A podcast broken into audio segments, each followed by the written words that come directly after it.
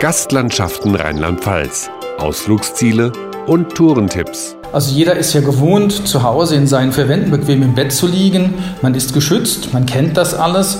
Und wenn man draußen Natur ist und es wird langsam dunkel, dann hat man ein ganz neues Gefühl, ein ganz neues Erlebnis. Schlafen unter dem Sternenhimmel und aufwachen mit den Vögeln. Mein Name ist Pia Hoffmann und in dieser Folge erleben wir echtes Abenteuerfeeling abseits jeglicher Zivilisation.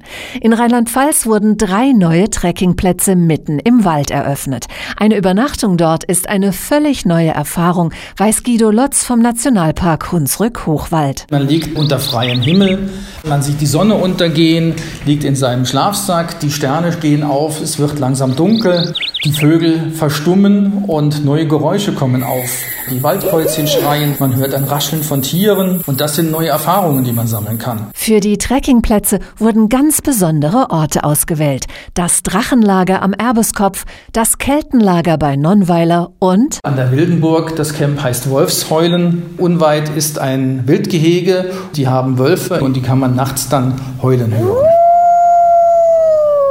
Normalerweise sind wildes Campen und Feuermachen in den Wäldern von Rheinland-Pfalz nicht erlaubt. Doch auf drei Trekkingplätzen im Sohnwald und zwölf im Pfälzerwald macht Armin Osterheld von den Landesforsten für den abenteuerlustigen Wanderer eine große Ausnahme. Dort findet er Holz vor, wo er Feuer machen kann. Das ist was Außergewöhnliches. Er hat eine genehmigte Feuerstelle und er kann dann im Umfeld dieser Feuerstelle in 50 Meter Umkreis seinen Zeltplatz frei suchen und das Holz liegt bereit. Holz, Liegeplattform, Komposttoilette, alles andere müssen die Naturliebhaber selbst mitbringen. Sogar die Koordinaten der Trekkingplätze erhalten sie erst auf den letzten Drücker, verrät Lena Eigendorf vom Naturpark Sohnwald nahe. Die Lage, die wird ein bisschen geheim gehalten von uns. Erst bei der Buchung so eines Zeltplatzes erfahren sie, wo der Platz liegt mit GPS-Koordinaten und einer Karte. Und dann können die Abenteurer ganz allein, zu zweit, mit der Familie oder in kleinen Gruppen, ganz ohne Kontakt zur Zivilisation,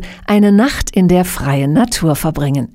Die hautnahe Verbindung zur Natur ist auch für Mountainbike-Profi Lukas Baum der Hauptgrund, warum er sich für diesen Sport entschieden hat. Was mich persönlich reizt, ist einfach die Verbundenheit zum, zum Wald, zum, zu der Natur und dass man einfach ungebunden ist. Man, äh, man hat, kann sich freier bewegen, man kann die Strecken selbst auswählen, ist nicht so vorgegeben wie auf der Straße, dass man eben eine gewisse Strecke fahren muss und hat eben da viel mehr Freiheiten. Das macht für mich das Mountainbiken aus aus. Dieses Freiheitsgefühl können Radfahrer jetzt auch im Hunsrück-Hochwald erleben, so Anja Eckert vom dortigen Nationalparkteam. Wir haben im Nationalpark für die Radfahrer zehn Radrouten ausgewiesen und diese wurden auch von uns ausgeschildert. Man hat nunmehr die Möglichkeit, den Nationalpark zweimal in Längsrichtung und achtmal in Querrichtung zu passieren. Diese stoßen auf die Verbindungswege der Nationalpark-Rundtour, sodass es viele verschiedene Streckenvarianten gibt.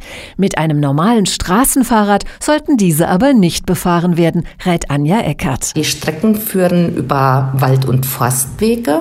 Das heißt also, Sie sollten für die Radrouten auf jeden Fall ein geländegängiges Fahrrad zur Verfügung haben. Die Strecken sind alle mit rot-weißen Radwegeschildern markiert, die Nummern tragen.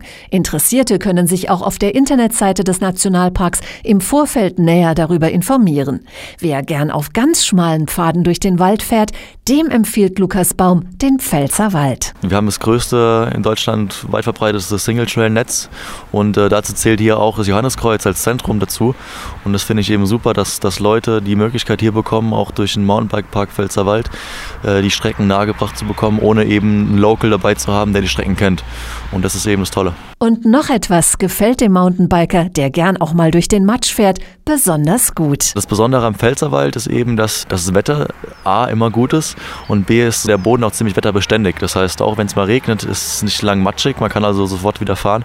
Und dieses Toskana-Feeling bekommt man eben in Deutschland bloß hier in der Pfalz. Ob mit Grillenzirpen einschlafen oder auf zwei Rädern durch den Wald strampeln, in den Wäldern von Rheinland-Pfalz sind Ruhe und Action angesagt. Infos zu den schönsten Trekkingcamps und Radstrecken finden Sie unter gastlandschaften.de.